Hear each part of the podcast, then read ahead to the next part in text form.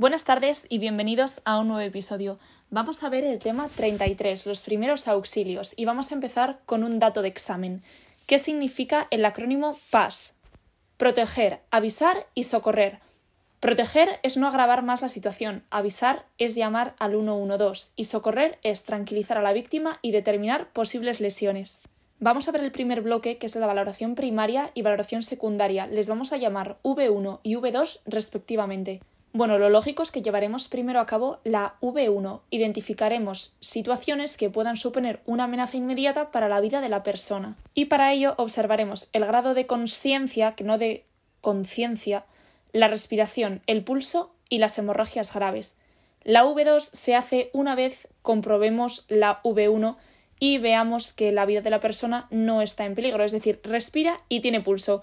Siempre buscaremos otras lesiones, de cabeza a pies, en ese orden, cabeza, cuello, tórax, abdomen y extremidades. Y aunque te parezca que los brazos están antes que el abdomen, no, lo hacemos lo último junto con las piernas. Vamos con el segundo bloque, la reanimación cardiopulmonar. Tenemos que diferenciar la PCR, que es la parada cardiorrespiratoria, no la PCR del coronavirus, y la RCP, que es la reanimación cardiopulmonar. La PCR es la interrupción brusca e inesperada de la respiración y la circulación sanguínea.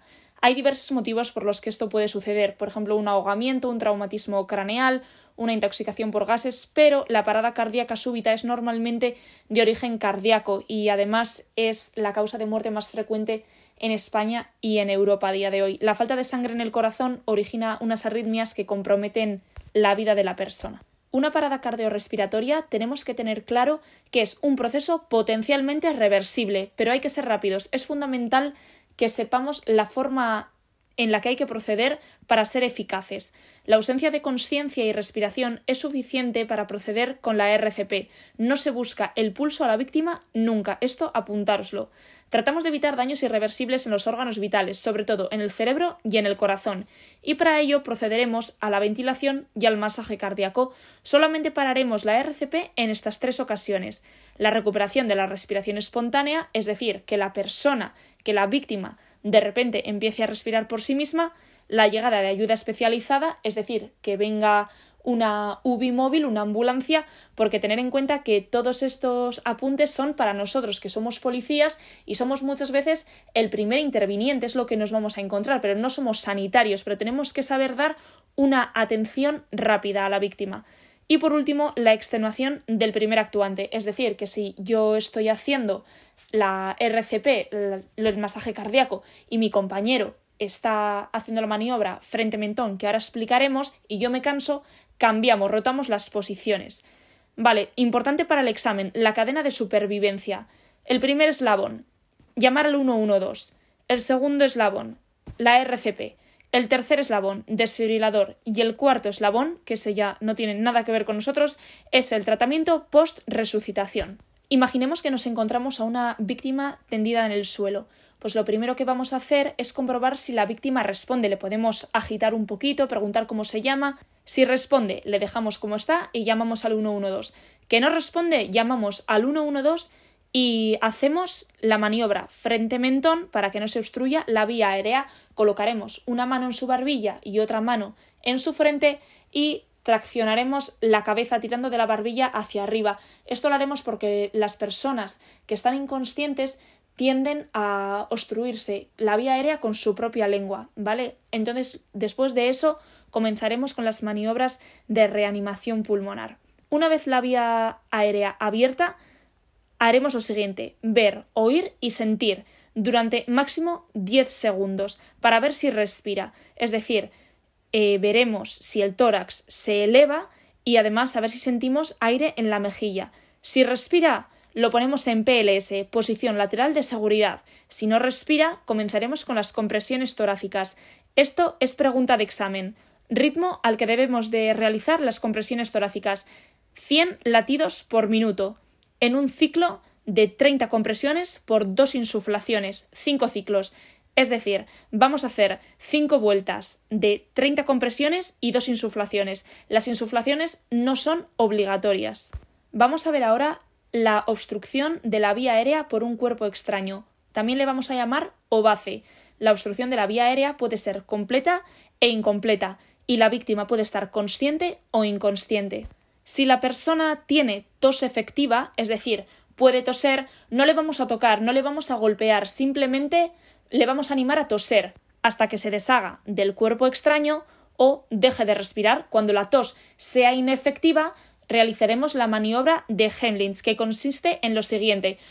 Golpearemos cinco veces con el talón de nuestra mano en su zona interescapular, es decir, entre sus dos escápulas. Daremos cinco golpes secos y seguido le abrazaremos por detrás y un poquito por encima del ombligo, como cuatro dedos, una mano la pondremos con el nudillo de nuestro pulgar hacia su abdomen y la otra mano por encima. Y comprimiremos cinco veces hacia adentro y hacia arriba. Bueno, vamos a pasar al punto número 4 que son las hemorragias. ¿Qué es una hemorragia? Es la salida de sangre de los vasos sanguíneos y pueden ser tanto internas como externas. En unas no se ve la sangre, en las internas y en las externas sí se ve. No vamos a aplicar torniquetes, ni remedios caseros, ni poniendo pegamento, ni levantando ningún apósito que esté ya puesto, ¿vale? Lo que vamos a hacer es la compresión directa y esto nos lo apuntamos para el examen. Lo primero que hace el cuerpo, que es? Inicia sus procesos naturales de coagulación para taponar la herida y entonces nosotros efectuaremos presión en la herida y si es preciso colocaremos otro apósito, pero lo haremos por encima del que ya estaba. Nunca vamos a, a levantar el primer apósito por muy manchado de sangre que esté porque estropearíamos el tapón que se está creando. Presionaremos durante 10 minutos y si se puede levantar la extremidad de tal forma que supere la altura del corazón, mejor. Si hay fractura abierta o un objeto clavado, nunca intentaremos recolocar ningún hueso y tampoco nunca sacaremos el objeto. Ejerceremos presión suave sin presionar el hueso o el objeto. ¿Cómo vamos a identificar una hemorragia interna? Esto apuntároslo, pregunta de examen. Aceleración de la frecuencia cardíaca y respiratoria, piel pálida y fría, sudor abundante y frío, alteración de la conciencia, podríais ver que sale sangre por orificios naturales del cuerpo como podría ser el oído. Y si al presionar una uña no veis que vuelve a su color natural en menos de dos segundos, también podría ser un signo. ¿Qué hacemos cuando vemos a alguien con una hemorragia? Lo primero, vamos a controlar que esté consciente y estar alerta por si tenemos que realizar la RCP. Vamos a alertar a SOS de YAC al 112. Vamos a tranquilizar al herido le elevaremos las piernas si es posible, aflojaremos la ropa para favorecer la circulación sanguínea y le vamos a abrigar para que no pierda temperatura. Nunca, nunca, nunca le vamos a dar comida o bebida, por mucho que nos pida, ¿vale? Y tampoco vamos a hacer cambios bruscos de posición. Y para finalizar las hemorragias, vamos a diferenciar la hemorragia de oído, que se llama otorragia, y la de nariz, epixtasis. Bueno, vamos a terminar este tema con el quinto punto, que son las quemaduras. Es una lesión por excesiva exposición a una fuente de calor y vamos a diferenciar las quemaduras por cómo se ha producido. Puede ser calor, llamas, una quemadura química por una explosión, una quemadura eléctrica. Y para determinar su extensión vamos a utilizar la regla del 9. Os he dejado un post en Instagram polis.podcast con un dibujo de esto para que veáis eh, cómo cada brazo es 9%, cada pierna 18%, etc. Vamos a determinar la gravedad de las quemaduras según la localización. Van a ser siempre quemaduras graves las que estén en la cara, manos, pies, genitales y articulaciones, y también las quemaduras que roden por completo la circunferencia del cuerpo. Ahora vamos a verlas según la profundidad hay de primero, segundo y tercer grado. Las de primer grado afectan a la epidermis, que es la capa más superficial de la piel.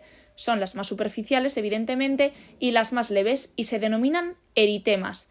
Las de segundo grado afectan a la dermis, se denominan flictenas, son muy dolorosas y salen ampollas con líquido, y las de tercer grado afectan a todas las capas de la piel, incluso llegando a los músculos y a los vasos sanguíneos, y como afectan a las terminaciones nerviosas, no son dolorosas, se genera como una especie de costra negra quemada, y se determinan escaras.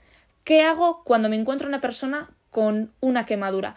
Enfriamos la herida, con agua de 15 a 20 minutos o hasta que el dolor remita. Retiraremos la ropa siempre que no esté pegada a la piel y aplicaremos apósitos mojados. Lo que no debemos hacer nunca, romper las ampollas, dar pomadas o medicamentos antibióticos, etcétera, a la persona. En caso de quemaduras extensas tenemos que tener cuidado con no enfriar demasiado las quemaduras porque puede darse un caso de hipotermia. Y tampoco vamos a retirar nunca la ropa que esté pegada. Bueno, y así de fácil hemos terminado este tema tan interesante para nuestro día a día. Nunca sabemos cuándo nos vamos a encontrar a una persona que necesita nuestra ayuda hasta que llegue la ayuda especializada de los sanitarios. Quedaros con la cadena de supervivencia, quedaros con qué es paz, proteger, avisar y socorrer, quedaros con las 30 compresiones y las dos insuflaciones eh, de la RCP, quedaros con que nunca vamos a en las fracturas abiertas, nunca vamos a recolocar el hueso, nunca vamos a sacar el objeto, que lo que tenemos que hacer es una compresión directa para contener la hemorragia, que nunca vamos a quitar el apósito que ya esté generando ese coágulo para taponar la herida, cuáles son los grados de profundidad de una quemadura, el primero, el segundo, el tercero, que se generan eritemas, flictenas y escaras, cuáles son los síntomas visibles de una posible hemorragia interna, que es la piel fría, sudoración, palidez. Podéis encontraros la palabra lívido, que es sinónimo de pálido. La valoración secundaria, en qué orden lo vamos a hacer, de cabeza a pies. Luego también en situaciones de obstrucción de la vía aérea, lo que vamos a hacer, Hemlitz, ciclos de 5-5, 5 golpes intraescapulares y 5 compresiones abdominales. Bueno, es un tema fácil, ¿vale? Lo que pasa es que son un par de conceptos que hay que tener claros. Así que nada, espero que os haya servido, hondo y san, y a estudiar, que esto parece que para el día 27 de marzo está resuelto.